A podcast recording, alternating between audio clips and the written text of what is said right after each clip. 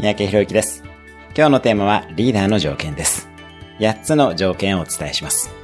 1、人を動かすビジョンを作り、広めることができる。2、好奇心を持って学び続ける。